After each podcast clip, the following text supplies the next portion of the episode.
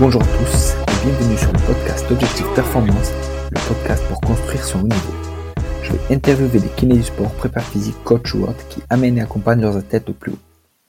Aujourd'hui, je discute avec Eric Mesnier. Après avoir évolué pendant 18 ans au PGHM dans le secours en montagne, Eric est ensuite parti travailler dans le bâtiment comme commercial. Il s'est ensuite formé comme coach et s'occupe maintenant de la préparation physique et mentale des rugbymen d'Annecy en Fédéral 2.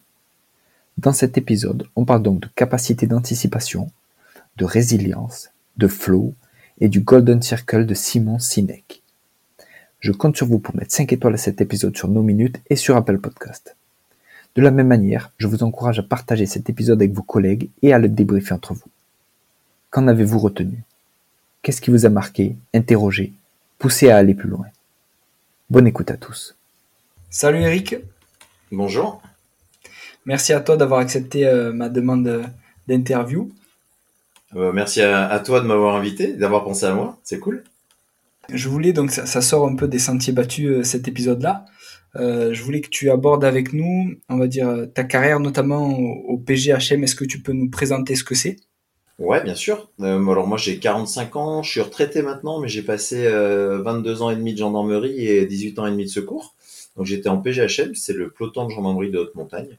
Euh, c'est bien connu en Haute-Savoie parce qu'il y a le PGHM de Chamonix, il y a aussi le PGHM d'Annecy, il y a une quinzaine de PGHM en France et le but du PGHM, c'est euh, du secours en montagne, on va dire, on va plutôt l'appeler comme ça, euh, c'est de participer par un, moyen quelconque. Donc on utilise à 90% un hélicoptère, donc un, moyen aéroporté, de se déplacer le plus rapidement possible sur le lieu d'un accident, d'un incident grave sur lequel on est demandé et de sécuriser la zone, de faire un bilan, de travailler avec le médecin en étant euh, totalement compétent là-dessus et d'évacuer le plus rapidement possible jusqu'à l'hôpital pour, euh, pour les suites euh, des gens blessés. D'accord. Et comment on rentre en, gros dans ce peloton d'élite? Il y a deux solutions. Hein. Soit les gens ils peuvent déjà être alors guides ou aspirants guides de haute montagne, c'est les brevets d'État. Donc euh, s'ils l'ont et qu'ils se présentent en école de gendarmerie, ils peuvent déjà travailler, euh, faire l'année d'école et puis un peu plus tard être rapidement récupérés dans, dans, dans, ces unités. Sinon, il y a des parcours internes. Moi, je suis euh, issu de ce parcours-là. Je suis rentré, j'ai fait mon, mon année d'école. Après, je suis parti en escadron de gendarmerie mobile à Tarbes, dans les Pyrénées. J'ai passé quatre ans et demi là-bas et pendant les quatre ans et demi, j'ai passé tous les diplômes internes les, ce qu'on appelle les BAM BSM, maintenant les CEM, certificats élémentaires montagne. Après, il y a les DQTM, diplôme qualification technique montagne, il y a les BTM. Euh, et après, à l'issue, bah, tu, quand tu as tout ça, tu peux passer les tests d'entrée dans la spécialité. D'accord. Et, et qu'est-ce qui t'a tiré alors dans la montagne? Euh, la montagne, c'était, euh, je suis originaire de Briançon, dans les Hautes-Alpes, donc c'était plus simple pour moi d'y baigner. Après, je n'étais pas vraiment montagnard à la base, j'étais plutôt skieur. Mais ce qui m'attirait vraiment, c'était de le secours, le secours à personne, le dépassement de soi pour essayer de sauver des gens, au moins tenter quelque chose pour les sauver. Et euh, à Briançon, il y a un PGHM, et c'est sûr que dans une petite vallée comme ça, c'est c'est une unité d'élite, et toutes les familles sont plus ou moins touchées par un drame ou un accident euh, dans, dans, la vie de la, vallée. Donc euh, forcément, on regarde ces gens-là d'un autre œil et on les voit plutôt comme des anges gardiens. Donc forcément, on a envie de s'identifier. Ça donne encore plus envie d'y rentrer. C'est un exemple euh, à, suivre. Ouais, carrément. Et au niveau justement de, l'entraînement que vous aviez, parce que bon, on a compris, c'est très difficile d'y rentrer. Mais après, quand tu y es, euh, qui, organise, on va dire, l'entraînement et, au niveau physique et mental, comment ça se passe pour vous? Alors l'entraînement, c'est nous qui le, qui le faisons. On a des, des journées de permanence euh, complètes où on est premier à marcher, donc on est à côté de l'hélicoptère et on peut partir euh, le plus rapidement possible dans la, dans la minute certaines fois, où on est détourné en arrivant, donc euh, on est vraiment premier à marcher. Le second à marcher, faut qu'il soit dans les 20 minutes pour donner un coup de main au premier ou pour partir sur une autre intervention quand les premiers sont pas là à partir de là, c'est nous, c'est entre nous qu'on qu'incombe le, notre notre niveau de de performance. Donc, on, se doit d'être performant pour les gens, pour nous, euh, pour être projeté en tout lieu, tout temps, euh, toutes circonstances, euh, dans le mauvais temps, en haute montagne, de finir en ski de randonnée sur 500, 600, 1000, 2000 mètres de dénivelé avec du matériel, et puis être encore opérationnel et garder du jus pour traiter le secours correctement. Donc plus on est entraîné, plus on sait qu'on va qu'on va conserver de l'énergie et qu'on va conserver aussi un pourcentage de, de concentration beaucoup plus important. Donc on s'entraîne pas tous les jours, mais presque. Et surtout au début de la carrière, généralement, on rentre aussi pour essayer d'aller chercher le, diplôme d'aspirant guide et guide de haute montagne. Donc c'est un entraînement constant sur les 5, 6, 7, 10 premières années qu'on continue parce qu'on adore ça au bout d'un moment. Mais c'est des phases où de temps en temps, quand on est en, en permanence. Alors une, semaine de permanence, ça dépend des endroits, mais une semaine de permanence, c'est une semaine, oui, une semaine de non-permanence, qui nous permet de faire les procédures parce qu'on est gendarme et puis de, s'entraîner. Quand tu es euh, en plein milieu d'un diplôme, tu peux aller jusqu'à 30-35 euh, heures d'entraînement dans la semaine. Euh, si ça se goupille bien, comme tu en entraînement, les copains et les, collègues de, boulot te laissent un peu plus de latence sur, sur les entraînements pour permettre d'atteindre tes objectifs. Donc euh, ouais, c'est très très intéressant dans le cadre de l'entraînement et du sport. Ok, et du coup, est-ce que hum, vous bossiez, tu disais donc une semaine à fond et une semaine pas du tout, c'est ça? Alors, c'est pas vraiment le terme. Euh, on travaillait en alternance parce que vu le nombre de d'accidents, de permanence, etc. et de gens en stage, une semaine c'est tout à fait jouable et généralement on fait une semaine nous, une semaine notre corps d'état. Alors il y a certains endroits ce sont les CRS montagne, d'autres endroits ce sont des pompiers. Voilà, on essaie de se partager une alternance. Mais la deuxième semaine c'est on est toujours d'actifs. Euh, l'entraînement fait aussi complètement partie de l'activité. Euh, les heures que je te dis, elles font complètement partie de l'entraînement, de l'obligation de se maintenir en forme, euh, d'être performant physiquement pour, pour, pouvoir être projeté en, en, montagne, en escalade, l'hiver en ski, en ski de randonnée, en cascade de glace. il faut qu'on soit à même d'être jeté, projeté avec l'hélicoptère et puis qu'on soit tout de suite opérationnel. On n'a pas le droit de tergiverser. Donc on est obligé, dans le cadre de, la préparation au secours, d'avoir des semaines ou des, endroits et, des agendas bloqués sur les entraînements. D'accord, super. Et justement, pour revenir au, niveau physique qu'il faut, est-ce qu'il y a des prérequis, euh, justement, il y a un niveau minimum requis euh, pour l'escalade, pour le ski de rando ou des trucs comme ça? Euh, de toute façon, dès qu'on passe les diplômes pour essayer d'intégrer le PGHM, c'est globalement le diplôme d'aspirant guide. Donc il est, il est préférable d'être dans le 6C7 en escalade, il est préférable d'avoir un, bon niveau en ski euh, pour présenter comme un, aspirant guide. Donc ce sont quasiment les mêmes prérogatives et les mêmes notations parce qu'on sait que ceux qui rentrent là vont pouvoir aller au diplôme dans la foulée.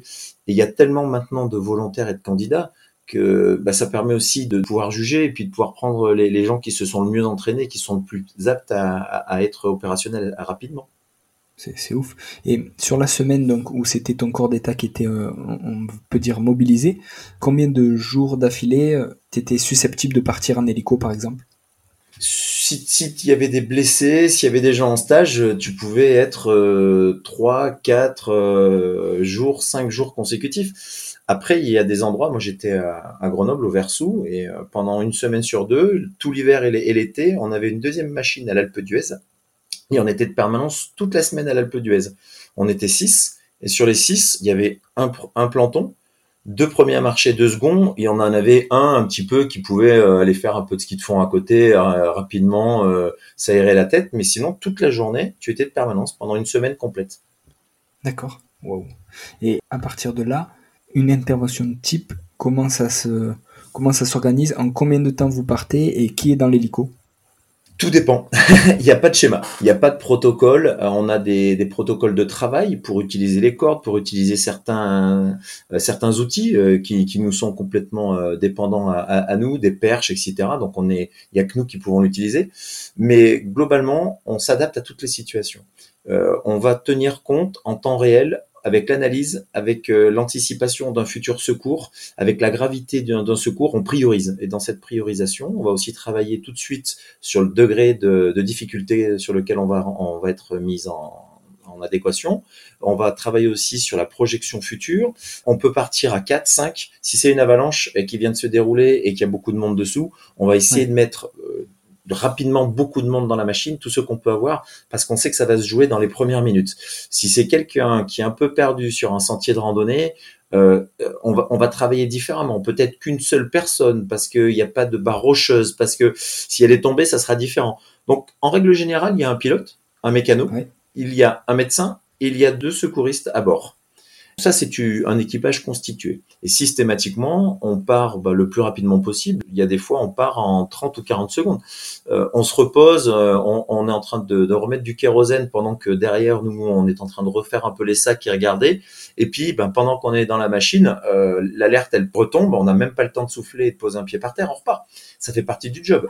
Et de temps en temps, tu es appelé la nuit, de temps en temps, tu es appelé quand il fait hyper mauvais et que tu peux pas utiliser l'hélico euh, parce que ça passe pas, il faut prendre la voiture, il faut finir à pied euh, sous une tempête ou dans, dans le brouillard. Voilà, c'était vraiment le secours, c'était d'accéder de toute façon, hein, de par n'importe quel moyen en montagne à la victime, de faire un bilan de le sécuriser, après de l'extraire. Donc on utilisait l'hélicoptère parce que c'est le moyen le plus rapide, mais globalement on pouvait utiliser des scooters des neiges, des quads, des voitures, à pied, euh, en cascade de glace, en escalade, tout, ce qu'on devait mettre en place pour accéder à la victime. C'est ouf. Et, et, qui prend la décision, quand vous recevez l'appel que vous devez y aller, qui prend la décision de dire, ben voilà, on part euh, justement à, 5, ou on met un autre médecin en plus, et, tu vois, qui, qui, qui l'organise et qui dit, voilà, on part dans euh, tant de temps? C'est toujours une concertation en fait. C'est euh, ça va déjà répondre à une de tes questions après, un peu plus tard. c'est toujours une concertation. Il y a pas il y a, il y a un chef bien évidemment. Il y a, il y a un chef euh, qu'on appelle un chef de caravane. C'est lui qui dirige le secours. Mais euh, il y a jamais c'est pas un protocole militaire. Euh, le pilote il a ses contraintes. On va lui demander s'il peut le faire. Et, si on met huit personnes dans la machine, c'est possible? Non, c'est trop lourd. Bah, on va à 3000 mètres. Non, c'est trop lourd. Non, il fait mauvais. Non, c'est de nuit. Donc il va falloir qu'on travaille avec lui la capacité que nous, on a besoin sur le terrain, les problématiques du médecin aussi, parce que lui, il a aussi des problématiques pour savoir euh, si c'est un accident très grave, peut-être qu'il va rapidement avoir besoin d'être secondé ou d'avoir un SAMU pas loin. Ou... Donc tout ça, en fait, systématiquement, c'est toujours une concertation. Et cette concertation, elle se fait avec euh, un triptyque, ben, le planton de chez nous, elle se fait avec euh, la sécurité civile et les médecins. Donc euh, les, trois corps d'État qui sont dans la machine en, en discutent rapidement.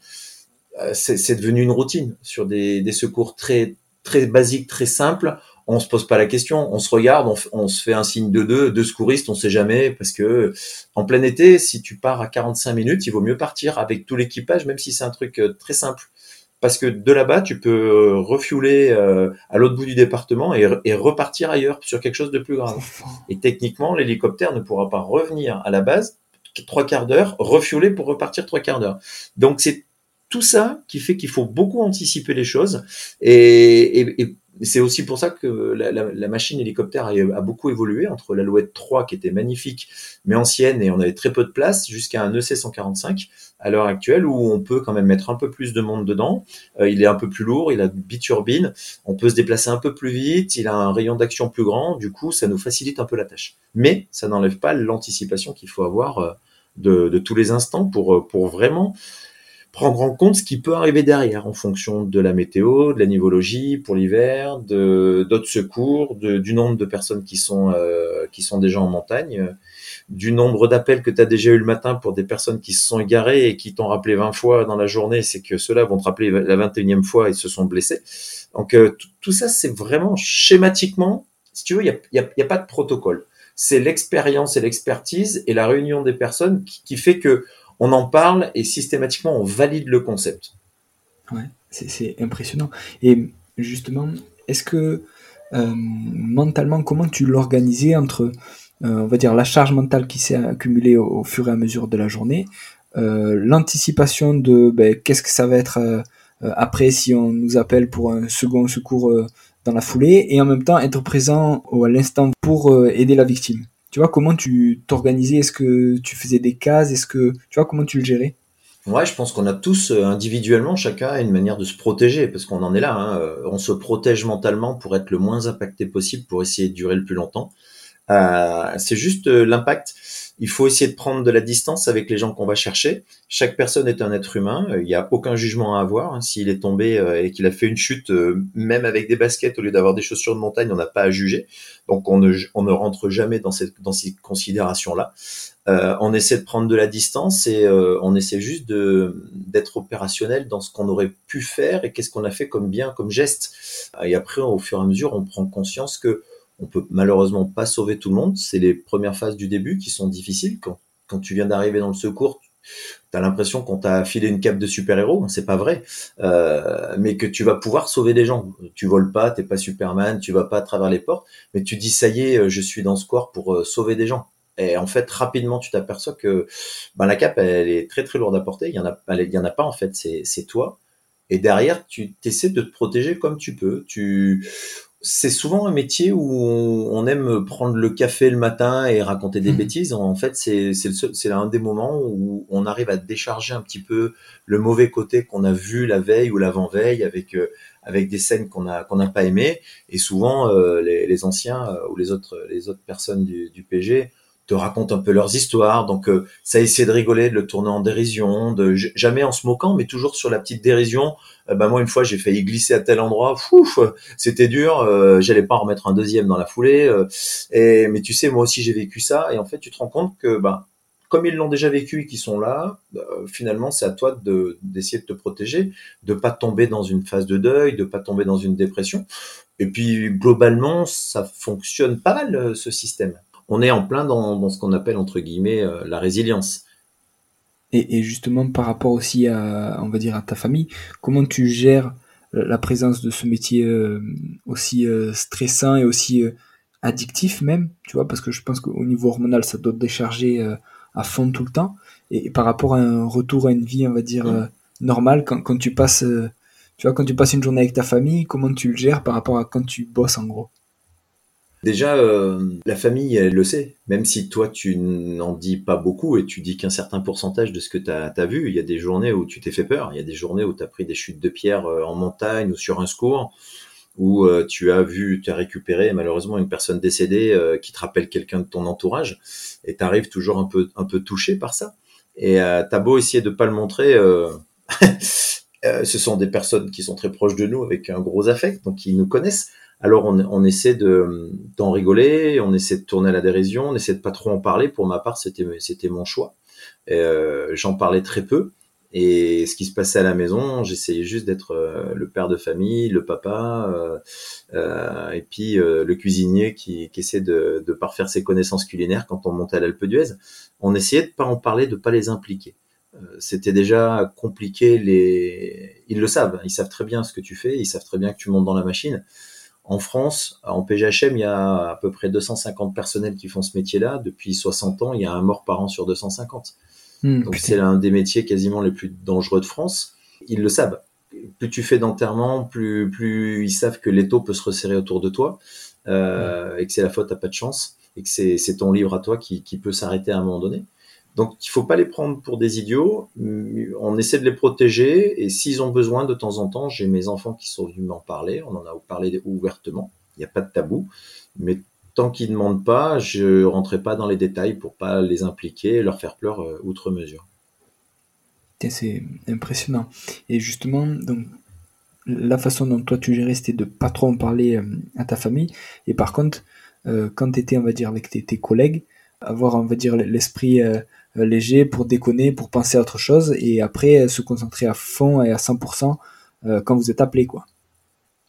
Ouais, c'est le parallèle qu'on fait avec tous les métiers d'urgence en fait. les métiers d'urgence, que ce soit le SAMU, que ce soit les pompiers, des, CRS, le GIGN, le RAID, enfin tous les commandos d'élite, etc. Tous ces métiers un peu sur une analyse hyper précise, hyper rapide, où il faut prendre des décisions il faut créer son plan A euh, rapidement, avoir déjà un plan B et un plan C parce que c'est ce qui se passe sur le terrain. C'est pas juste de la géopolitique euh, où tout peut être cadré. Euh, c'est beaucoup plus compliqué. En une seconde, le pilote finalement il a pris une bourrasque qui peut pas se poser à l'endroit où tu avais prévu ton plan A et rapidement il faut que tu aies déjà créé ton plan B et que tu sois posé beaucoup plus loin. Donc tous ces gens qui sont toujours en train de réfléchir, d'analyser et de d'avoir une agilité d'esprit, euh, on peut pas rester concentré à 250% toute la journée pendant 24 heures. On peut pas se poser dans un canapé en attendant que ça parte. On est des hyperactifs. Il faut que, il faut penser à autre chose pour que le cerveau, on, le mette sur off à un moment donné et qu'on l'utilise à bon escient au bon moment. Souvent, il y a des gens qui nous regardaient de l'extérieur. On a eu des journalistes qui sont passés nous voir et faire des interviews, passer une semaine avec nous. Ils avaient toujours du mal à, comprendre. Ils, ils, le voyaient sur les corps d'état que je t'ai dit tout à l'heure. Ailleurs, ils le voyaient pas.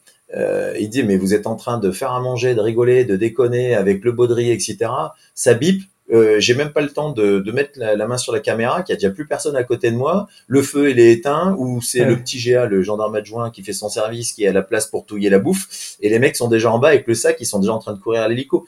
Mais c'est c'est ce moment-là qu'on se met en route. Avant, si je me mets en route avant et que j'attends le secours, non, on l'attend pas. On se déclenche et on est opérationnel dès que le secours est là. Et avant, on n'a pas besoin de ce temps-là. On, est comme euh, un sportif de haut niveau. Euh, j'aime bien euh, le sprinter jamaïcain Usain Bolt. Il était décontracté au moment de partir. Il faisait un peu le con. Ça n'empêchait pas qu'il était quand même concentré. mais il avait besoin juste de quelques secondes pour partir. Je, je suis intimement persuadé que s'il avait été comme un Justin Gatlin, trop sérieux tout du long, etc., ça ne marchait pas. Pour lui, c'était pas son, son système. Nous, on est dans un cadre d'urgence alors on est tous différents, il y en a qui réagissent pas comme moi, hein, mais, beaucoup, on avait besoin de penser à autre chose pour euh, arriver juste pile poil au bon endroit et puis donner la pleine, euh, possession de, nos moyens, notre, réflexion euh, au moment où on partait en secours. C'est impressionnant. Et justement, Eric, est-ce que hum, tu aurais un, moment, on va dire, hum, difficile, un des moments les plus difficiles que tu as vécu avec le PGHM à nous expliquer, un peu à nous expliquer comment tu l'as géré? Un moment difficile pour moi, c'est euh, en 2013. Je me blesse, euh, je me fais une rupture, euh, fracture cheville, rupture de DLLE, luxation du fibulaire. Je passe sur le, billard, je me fais opérer, je pars à Cap-Breton pour le, les séances de kiné, la rééduque. Je reviens, je me fais muter entre temps et de Grenoble, j'arrive à Annecy. Et à Annecy, ben, je suis en, considéré comme tertiaire parce que je suis en attente de récupérer mon aptitude pour euh, repartir au secours. Je le récupère et euh, début mars, je reprends le secours. Et le premier secours que je fais, il se passe bien, assez simple, euh, qui me remet dans, en, route, qui voilà, parce que tu as toujours un peu peur de mal faire, d'avoir oublié des mmh. choses. On a on a un peu ce stress à gérer parce que on a envie de bien faire quand on, on a perdu pied de, le, sur le secours pendant 8 à 9 mois on se pose toujours des questions. On n'a pas envie de tomber sur le secours du siècle tout de suite. On a besoin de se remettre un peu dans le bain. J'arrive, je me pose, on va manger avec, le pilote, le mécano et les autres secouristes au restaurant. Et à peine arrivé au, au restaurant, euh, devant la porte, le téléphone sonne et euh, c'est le PGHM de Chamonix qui m'appelle pour euh, nous annoncer que ben, mon parrain qui, m'avait accueilli à Grenoble vient de décéder dans une crevasse. Et on s'était appelé euh, deux jours avant, euh, on, s'appelait régulièrement, il était euh, instructeur de secourisme, c'était un mec fabuleux. Et c'était quelqu'un qui était toujours prêt pour le secours. Et même des fois, il nous en, pardon, excuse-moi le terme, il nous emmerdait parce que même de, de non-permanence, il était de temps en temps, il était prêt avant certaines personnes qui étaient de permanence. Je dis pas que les autres étaient en retard, mais on était tout à fait dans les temps et rapide. Mais lui, il avait toujours sa radio d'allumée, son sac. C'était, c'était, c'était un, fou. C'était le fou du secours. Et un jour, je lui dis, mais tu m'emmerdes. Pourquoi t'es, es à fond dans le secours? Attends, j'ai l'impression d'être motivé, mais tu l'es dix fois plus que moi. Il me dit parce que je me dis toujours que je vais chercher l'enfant de quelqu'un et que si mon enfant se blessait, j'aimerais qu'on se donne autant que moi je me donne pour, pour, pour ceux des autres. À partir de ce moment-là, j'ai compris ce que c'était que le secours et qu'on mettait l'humain au, milieu. Et c'est quelqu'un qui m'a beaucoup apporté. Et ce, moment, je me suis effondré parce que il comptait beaucoup pour moi. Ça a été très compliqué, puis c'était paradoxal. Je revenais sur de l'euphorie parce que j'avais refait mon secours, ma cheville allait bien, je reprenais l'aptitude, c'était ma première fois depuis neuf mois, et j'avais l'impression que le livre il tournait dans le mauvais sens. Et euh, à ce moment-là, il y a eu un deuxième appel, euh, mais euh, trois minutes après, trois quatre minutes, il y avait un arrêt cardiaque et il fallait qu'on se déplace sur le sur l'arrêt cardiaque avec l'hélico. Et euh, du coup, les collègues me disaient, euh, connaissant hmm. mon, attachement à, mon parrain, euh, voulaient me, me remplacer, m'ont demandé si je voulais me remplacer. L'inconvénient, c'est que si je me faisais remplacer, il fallait que j'attende 10, 12, 15 minutes. Et ça veut dire que la personne en face, elle était décédée sur un arrêt cardiaque en montagne. Parce qu'il n'y avait pas de défibrillateur, malheureusement, il n'y avait pas de pompier, il n'y avait pas de, VSAB bah, on s'est relevé et j'ai fait ce qu'il ce que, ce que mon parrain aurait fait. Show must go on. Et euh, il faut y retourner. Et on est reparti. Et, et bah, ça, c'est un très fort moment de, de ma carrière. Et son enterrement m'a, m'a bouleversé. J'avais jamais vu ça. Autant de monde à Chamonix. C'était, quelqu'un qui était aimé et qui était profondément humain. Et ça, touche profondément. Hmm. C'est impressionnant. De, de l'autre côté, sur un versant, on va dire, plus joyeux, qu'est-ce qui t'a marqué et qu'est-ce qui euh, t'a fait dire justement, ben voilà, là j'ai réussi, on a réussi un truc euh, super, c'était pas gagné, mais euh, c'était un super bonheur et ça s'est super bien passé, quoi. Oh, il y, a, y, a, eu des secours techniques, hein, mais c'est pas ceux-là qui m'ont marqué. C'est un, un, jour en décembre 2009, on, a, on est allé chercher un jeune espagnol de 22-23 ans qui s'était perdu aux deux Alpes. Et... C'était Kylian Jornet non, non, non, non, parce que lui serait peut-être arrivé en bas facilement, mais euh, mais il est allé, euh, il a suivi une trace de ski. Malheureusement, c'était un quelqu'un qui faisait du, du speed riding avec euh, avec des, skis et une voile. Et avec un brouillard complet, il l'a suivi. Il s'est fait euh, happer par le par la vallée de la Romanche. Il a perdu ses skis, il a glissé, il a passé deux nuits dehors, quasiment 48 heures, et on l'a récupéré deux jours après, presque 48 heures plus tard. Et au moment où on arrive euh, pas loin de la route, hein, il était allongé, il avait plus aucune force, il était à 24 degrés en température. C'était à la limite, hein, c'est vraiment le seuil. S'il prend un degré de température en dessous, il, peut décéder, mais, largement, il va décéder quasiment. Et la problématique, c'est que à cette température-là, euh, tu peux pas défibriller, tu peux faire un massage, mais tu ne peux pas mettre de défibrillateur. Et il faut faire très attention quand tu vas lever la victime. Si tu la lèves et que tu lèves plus la tête ou plus les jambes, tu, c'est comme une bouteille d'eau que tu as mis euh, au sol. Ah Elle est quasiment gelée et tu as une pellicule de glace euh, qui est, qui est au niveau de l'eau euh, de la moitié de la bouteille. Si tu la, si tu la touches de trop, tu peux casser cette pellicule. Si tu touches la pellicule, tu désamorces la pompe. Donc le relevage est compliqué, tout est compliqué. Un boulot de, de fou avec un timing vraiment hyper serré. Et finalement, euh, cinq jours après, il passe euh, au PG avec euh, un carton de champagne pour nous remercier. il rentre chez lui, il est indemne, il a, il a rien, il a pas de séquelles. C'est un secours qui, est, qui m'a marqué parce que là, tu, tu peux pas sauver tout le monde, mais là, tu as réussi. Et deux, trois heures après, cette personne, malheureusement, pouvait passer du, du, mauvais côté et d'être sur le fil au bon, au bon moment, au bon endroit et de faire les bons gestes avec les bonnes personnes autour parce que c'est toujours la concertation tu le mécano, le, pilote, euh, ils te donnent aussi leur avis. Euh, si tu en tiens compte, tu optimises aussi tout, le travail de l'équipe. Il faut pas que tu sois que focus sur un, système.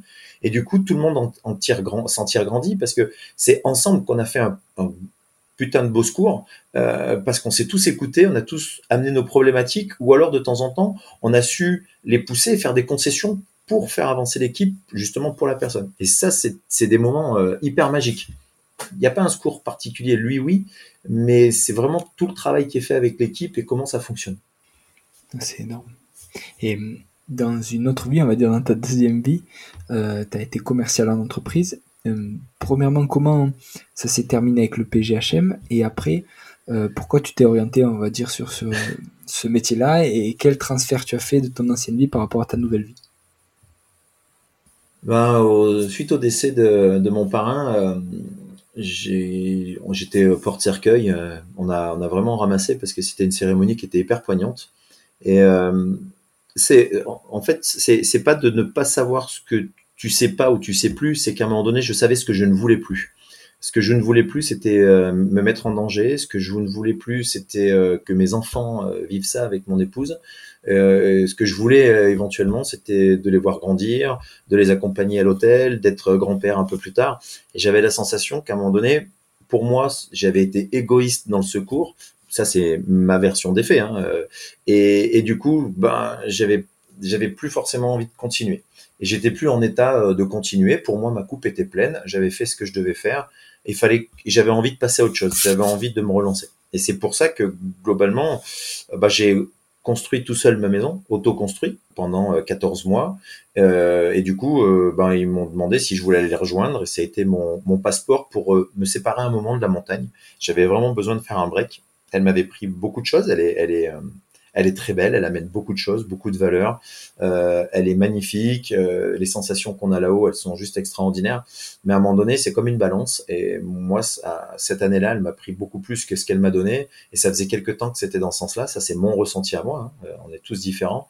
Et j'ai pas, j'ai pas réussi à, en enlever dans le, mauvais côté. Donc c'est là où ça penchait le plus. Je me suis dit, si je dois partir, je vais pas faire. Je suis guide des moniteurs. J'ai pas envie d'aller travailler là-dedans, même si c'est noble, même si c'est super J'avais vraiment envie de faire un break. Et comme je suis un challenger, euh, ben, de vendre des maisons avec le concept avec lequel j'avais fait la mienne où je me sentais vraiment bien. En fait, je me suis rendu compte, euh, je pars euh, chez un fabricant de, produits avec lequel on construit des maisons très très isolées. Et au bout de quatre mois de reconversion dans sa société, le patron m'appelle et puis j'étais en train de monter un séminaire et il me dit, Eric, euh, je veux que dans les trois jours où vous êtes là, vous preniez la parole pendant 20-25 minutes parce que vous êtes en train de monter en puissance. Je vous vois comme un bon commercial et j'aimerais que vous expliquiez comment de votre ancien métier, où vous n'êtes absolument pas commercial et absolument pas du bâtiment, aucun diplôme, aucune expérience, comment vous avez réussi à, transférer tout ça? La même question que toi. Super content, je raccroche le téléphone dans la voiture, et, puis au bout de 1 minute 30, je me dis, merde, mais je vais faire comment en fait? En fait, je leur ai fait, euh, je, leur ai, je leur ai mis une photo d'avalanche et je leur ai dit, voilà, aujourd'hui, au lieu de vous expliquer comment j'ai fait, je vais vous expliquer ce que ce qu'était mon ancien métier. Et je leur ai dit, voilà, vous êtes, aujourd'hui, vous êtes de permanence au PGHM. Vous êtes à côté de l'hélicoptère. Je leur ai rapidement expliqué ce que c'était. Et je leur ai mis, voilà, là, vous avez une avalanche qui est en train de se déclencher. Qu'est-ce que vous faites? Et là, les commerciaux m'ont regardé, il faut y aller. Alors, un deuxième doigt se lève et puis il me dit, oui, mais où? Très bien. Ouais, mais du coup, il y en a combien? Ah, ok. Donc en fait, ils ont tout analysé. Ils m'ont analysé le, lieu, la nature, la gravité, les premières mesures prises, euh, les conditions, le nombre de personnes qu'on pouvait faire avant, pendant, après. Parce que si malheureusement dans, dans cette avalanche, tu as 12 personnes ensevelies et 3-4 blessés très graves, tu vas être obligé de faire monter énormément de monde. Et dans l'après, si tu as malheureusement des personnes décédées, bah, il va falloir malheureusement aussi penser à euh, comment on peut récupérer le corps et comment on va les évacuer et où toute cette logistique, qui va appeler le préfet, qui va appeler le maire, enfin tout, tout cet imbroglio. Et en fait, je leur ai dit, mais en fait, c'est votre méthode de la découverte du commerce, les gars. Quand j'ai un prospect, je l'appelle au téléphone. Quand je suis chez moi au téléphone ou avec un, avec un ordinateur, je suis capable d'appeler mon prospect, mon client. Je vais lui poser des questions sur lui, etc. Il faut que je me remette en question sur moi, par rapport à des concurrents, par rapport à plein de choses. Et globalement, son idée, son environnement qui est autour de lui, s'il est en pleine nature, s'il est en montagne, s'il est en plaine, etc., pour la, pour la conception de sa maison. Quand je me déplace chez lui, je suis en local et derrière, je refais les mêmes questions, j'observe tout ce qui se passe. Donc, tu, as le avant, pendant et après. Et, et quand tu es sur zone, quand tu es avec ton client, tu vas encore améliorer tout ce système. Et de ce système-là, tu peux travailler sur la méthode de la découverte. En fait, j'aime beaucoup utiliser une méthode qui s'appelle la méthode 3 par 3 de Werner Munter, euh, qui, qui explique la méthode de la réduction du risque. Elle a été vachement transformée sur le risque d'avalanche parce qu'il l'a fait pour ça, parce qu'il est guide. Mais en fait, si tu enlèves la méthode de réduction du risque, tu peux la mettre à toutes les sauces. Tu peux travailler en expertise sur euh, un sportif de haut niveau, bah, c'est connaître son environnement, se connaître soi-même et connaître son client ou son adversaire, l'autre personne, la partie adverse, tu vois. Et tu le connais de chez toi, tu le connais sur la zone pendant les qualifs, etc. Et tu le connais en finale. Et le fait d'assimiler, est-ce que je suis toujours prêt? C'est quoi mes forces, c'est quoi mes faiblesses, c'est quoi ses faiblesses, comment il joue? Comme un sportif, comme un, un nageur, etc. S'il applique toutes ces règles, c'est la méthode de la réduction du risque. Mais du coup, pourquoi ça marcherait pas sur une entreprise ou un commercial? Et justement, c'est après cette euh, expérience-là que tu as voulu te former en prépa mentale? Ouais, j'ai adoré. J'ai fait euh, des petites conférences avec des amis et j'ai adoré tout ce qui était développement personnel parce que je me disais que ça pouvait forcément me servir. J'aime beaucoup la communication avec les gens, mais j'avais envie de d'être encore plus fort et d'être plus performant parce qu'il y avait des choses qui me manquaient. J'avais des objections que j'avais un peu du mal à traiter. Et du coup, je me suis dit, je vais déjà mieux me connaître avant de mieux connaître les autres. C'est un peu le développement personnel, il sert à ça. Hein. Si tu veux communiquer, faut savoir qui tu es pour le pour bien le dire à quelqu'un d'autre. Si tu le dis de la manière dont tu voudrais l'entendre à toi et que tu le transformes pas, ça ne marche pas. Et si tu triches et que tu mens et que tu ne te connais pas et que tu vas dans un système autre, la personne ne l'entend pas. Et du coup, je me dis, tiens, je vais faire ça. Donc, j'ai passé un diplôme de coach. Et après, peu de temps après, pendant le confinement, bah, j'avais envie d'aller encore plus loin parce que je travaille au club de rugby d'Annecy euh, avec, euh, je, suis préparateur physique et mental du club euh, et j'avais envie d'amener plus de choses au club je me suis rendu compte que les jeunes moyennes d'âge de 23 ans des rugbyman hmm. étaient intéressantes. Et c'était maintenant qu'ils se posaient des questions. Maintenant, pour comment rester motivé, c'était quoi se fixer des objectifs, c'était quoi la gestion du stress, c'était quoi la confiance en soi, c'était toutes ces questions de la prépa mentale. Du coup, j'ai fait le pas, j'ai fait, j'ai fait la formation. Bah, ça marche très bien pour les rugbyman. On a, on a fait euh, malheureusement un bon début de saison un premier début de saison, puis avec la Covid, malheureusement, on a, je pense qu'on n'aura pas de fin de saison. Euh, on va se relancer ailleurs, mais on a créé quelque chose. On a créé un groupe, on a su leur expliquer qui ils étaient. Je leur ai fait faire des tests de personnalité, travailler entre eux sur des visios pour savoir, euh, pour s'accepter aussi. C'est quoi un, échec? C'est quoi une réussite? C'est quoi la différence entre les deux? C'est quoi l'élaboration d'une stratégie? Qu'est-ce que tu as mis en place? Et du coup, tout le monde a un peu parlé et ils se sont rendus compte que tout le monde avait ses problématiques, tout le monde avait une personnalité différente et même les entraîneurs euh, se sont dit, mais en fait, il y a des moments, je lui dis des choses, mais en fait, c'est pas comme ça qu'il faut que je lui dise à lui. Ben non, ça s'appelle de la com. Et ça a servi à tout le monde. Là, on optimise la communication, on optimise euh, euh, la préparation mentale, euh, on remet tout le monde dans le focus. En fait, une prépa mentale, elle, elle, sert surtout déjà à remonter dans le positif, mais dans des périodes dans lesquelles on vit, elle sert surtout à éviter de descendre trop bas. si tu descends, tu es frustré, tu es en colère et que tu descends très très bas, pour remonter, c'est hyper compliqué. Alors que le fait d'être toujours présent avec les joueurs et de, de, les ramener sur des objectifs, des motivations, faire des visios, aller courir avec eux le dimanche matin, euh, faire des petites choses, on leur lâche pas le lien, ils nous appellent sans arrêt. Et demain ça reprend, et eh ben ils sont juste dans la frustration de pas avoir joué. Quelques-uns sont un peu un peu plus bas, mais globalement t'as pas une équipe entière à récupérer avec le staff. C'est c'est tout le monde est, dans les starting tu auras juste à, remettre un ballon au milieu, à, leur remettre un toucher euh, pendant euh, une heure avec un petit challenge, euh, et c'est bon, c'est fini. La frustration, elle sera passée parce que maintenant, on est parti sur jouer. Et c'est en ça que la préparation mentale, elle est intéressante. Elle marche très bien sur les joueurs. Rapidement, elle marche super bien aussi au monde des entreprises. C'est super. Et quel parallèle tu fais justement entre ton ancienne vie et cette nouvelle avec les joueurs et en entreprise? Quels sont les points communs et quelles différences tu trouves? En fait, c'est en écrivant un livre que je me suis rendu compte, je le savais déjà avant, mais qu'il y a énormément de corrélations entre ce que je faisais avant quand tu montais dans la machine, euh, c'était au sein d'une équipe. Donc il fallait communiquer, il faut avoir de la confiance, il faut être motivé pour y aller, il faut euh, avoir une, une, compétence, il faut, euh, y, a, y, a, plein de systèmes qui travaillent sur la motivation.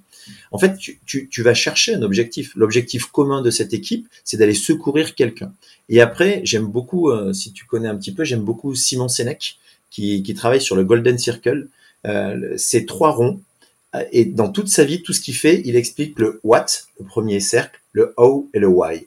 Et c'est qu'est-ce que je fais, c'est quoi l'objectif? Eh ben l'objectif c'est de l'équipe, c'est d'aller secourir quelqu'un. Comment je le fais? Et là, on va mettre toute la stratégie en place. Et pourquoi on le fait? Alors le pourquoi, c'est de lui sauver peut-être la vie, mais c'est aussi le sens et les valeurs que tu as en toi. Et le sens et les valeurs communes de l'équipe. Et quant à ça, bah, tu, tu peux le transformer de partout. Demain, euh, tu es agent immobilier, euh, bah, qu'est-ce que je fais, comment je le fais, pourquoi je le fais? Alors oui, il y a une question d'argent, mais euh, si tu as choisi ce métier-là, c'est plus parce qu'il te plaisait, parce que tu étais au contact avec les gens, c'était important. Et, et cette, cette, structuration, elle marche de partout. Dans mon ancien métier, ensemble, on essayait d'avoir un dépassement de soi. Je trouve qu'il y a beaucoup de métiers où il y a des dépassements de soi. de l'engagement physique et mental comme on en a eu, non mais je peux te jurer qu'à certains moments, dans, quand tu avais des, dans le commercial, euh, quand tu as plusieurs, euh, plusieurs prospects, que tu es en train de gérer avec eux, que tu as quelqu'un qui, un concurrent qui arrive, c'est pas le même stress. Tu vas pas le perdre mmh. au sens euh, où tu peux perdre quelqu'un en montagne parce que parce qu'il est en train de basculer du mauvais côté. Il n'y a pas de vie en jeu. Mais globalement, ton dépassement, ta gestion, le stress, tu le vis. Tu vis tout ça au quotidien. Toi, es, quand t'es kiné, t'as des gens qui arrivent, qui, ont mal aux genoux, euh, qui se sont retordus, ils sont stressés, ils te le foutent un peu, ou, ou alors t'es avec une équipe euh, de prépa euh, et ça se passe mal. Il y en a un qui arrive, il vient de se faire mal devant toi. T'as ce stress, tu veux bien faire, tu veux essayer de l'accompagner. Tu... On a le même process. On a un avant, un pendant, un après. On a une équipe, on a un, un client, et il faut qu'on travaille, qu'on communique et qu'on performe dans ce qu'on fait.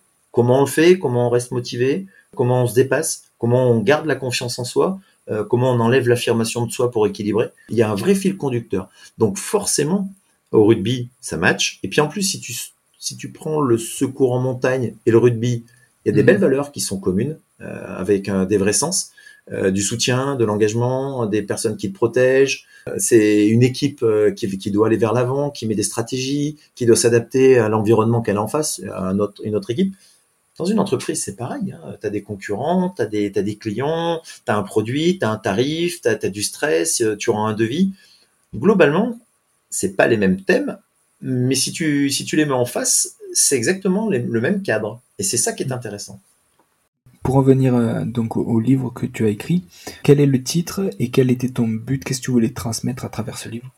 Le titre, on est encore dessus. Moi, le juste secours en montagne euh, m'irait très bien euh, parce que j'ai pas envie d'en faire plus. On verra un petit peu, mais en tout cas, c'est sûr et certain. J'ai retravaillé toute la correction ce week-end là. J'explique l'intégration au PGHM. C'est quoi le PGHM euh, C'est quoi les valeurs, le sens C'est quoi les missions du PGHM Parce que là, on a parlé de secours, mais il y en a un peu d'autres. Il y a un peu d'administratif pour rendre les comptes au préfet. Il y a un peu de judiciaire aussi, c'est obligatoire. Donc, j'explique un peu rapidement sur les premières pages ce que c'est que les gens comprennent que c'est pas que des sportifs de haut niveau. Il n'y a pas que ça, il y a, un peu de tout, et il faut vraiment qu'on puisse aller chercher de partout euh, un, triptyque. Après, ma première mutation, et après, je mets 10 secours qui m'ont marqué. Ça va de mon premier secours seul euh, où on me fait confiance et je pars au bout d'un an et demi, deux ans seul dans la machine sur un secours, comment je le gère, jusqu'à ben, l'histoire de Raphaël de, de l'espagnol qui s'était perdu. Il y a, il y a des histoires dramatiques, il y a des histoires euh, qui sont très belles. Elles m'ont toutes marqué parce que l'engagement était fort, parce que l'équipe qui a travaillé avec euh, à ce moment-là, elle était au-dessus du lot. Même avec d'autres personnes ce jour-là, avec d'autres pilotes, d'autres mécanos, d'autres secouristes, ça aurait été la même chose. C'était, on était au bon endroit au bon moment. Euh, on avait envie, on était dans un cadre où on, était à 250%, et ce jour-là, on, était, euh, on était dans le flot, on était dans, une compétence maximum avec un état de stress qu'on arrivait à maîtriser. Et ce jour-là, on a, fait des secours qui ont été euh, extraordinaires. Je l'ai fait pour plusieurs raisons, ce livre. je me suis rendu compte dans le développement personnel que très souvent, la mort me hantait, tournait autour de moi. Et est venue l'idée qu'on m'a proposée, mais pourquoi tu l'écris pas? Et je me suis dit, ouais, pourquoi je l'écris pas? Ça peut être aussi un exutoire, le fait d'en parler. Et finalement, au fur et à mesure que j'ai commencé à travailler sur les, sur les thèmes, euh, sur les secours, rapidement, j'ai vu aussi qu'il y avait un réel transfert entre ce qu'on vivait, entre ben, comment je fais pour euh, remonter dans la machine après, euh, après le décès d'un copain, comment je reste motivé, sur quoi je me suis raccroché, c'était quoi mes objectifs, en fait, ben, un développement personnel en interne, une préparation mentale pendant 18 ans que tu ne connais pas, mais que tu, tu mets en place de manière officieuse, euh, sans la connaître, parce que c'est comme ça que tu fonctionnes et que c'est comme ça que tu te relances, et de mettre des noms sur ce que tu faisais sans le savoir, du coup tu comprends mieux comment tu as, tenu, euh, mieux comment à un moment donné j'ai voulu arrêter aussi, parce que voilà, il y avait plus la motivation sur certains aspects, et c'est moi que ça regarde, mais derrière, voilà. Et, en quoi ça peut être transférable derrière sur, sur ce système? Donc ouais, il a deux entrées ce livre expliquer, essayer d'expliquer aux gens. Euh, on est dans une société un peu complexe en ce moment où euh, on, est euh, la gendarmerie, la police, les CRS, les pompiers, le SAMU, tous ceux qui portent un, costume de couleur de l'État. On est un peu, on passe d'une journée où on est mis sur un piédestal pour certaines fonctions et puis de temps en temps on est vite redescendu. J'essaie de remettre un peu d'humain, d'expliquer que ce sont des gens qui sont derrière ces uniformes, quelle que soit la couleur, euh, qu'ils ont un, engagement total, que beaucoup sont prêts à, aller jusqu'au sacrifice suprême pour le bien des gens qu'ils ont à servir, et que euh, on fait que ce qu'on leur demande, et que ce sont des gens qui, ont aussi leurs doutes, leurs peines, qui essaient de performer dans leur vie, qui se mettent euh, un maximum d'obligations intellectuelles et mentales pour, pour être au service et être opérationnel et sauver des vies. Et ça, ça, ça n'a pas de prix. Et euh, moi, je suis parti au bon moment. Je suis parti au moment où j'étais pas aigri, j'en voulais à personne. C'est moi qui avais pris la décision. Donc, euh, je me suis dit, c'est cool aussi de pouvoir rendre hommage à, à des gens qui continuent le, le secours. Euh, c'est pas simple.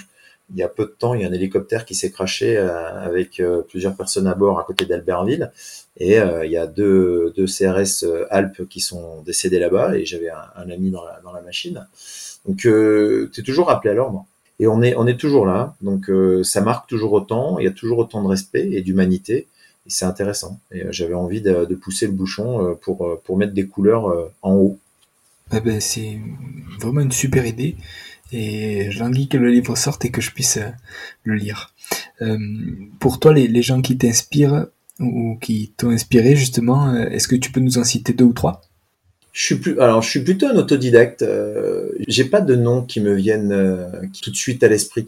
Euh, ce sont des gens. Il y a beaucoup de gens qui m'ont inspiré. J'ai pas un exemple sur lequel je me suis arrêté et c'est le, le, mentor de mes rêves. Il y en a beaucoup. Euh, j'en ai rencontré quand je faisais mes stages en PG. Ça reste, ça reste toujours des amis. avant, j'en ai rencontré autour de moi. En fait, j'essaie de m'inspirer toujours des gens qui font ce dont ils ont envie de faire et ce dont ils sont doués pour le faire et avec un détachement. On ne fait bien que ce que l'on fait souvent et on ne fait bien que ce que l'on est motivé à faire. Et les gens qui m'ont inspiré, ce, sont des gens comme ça.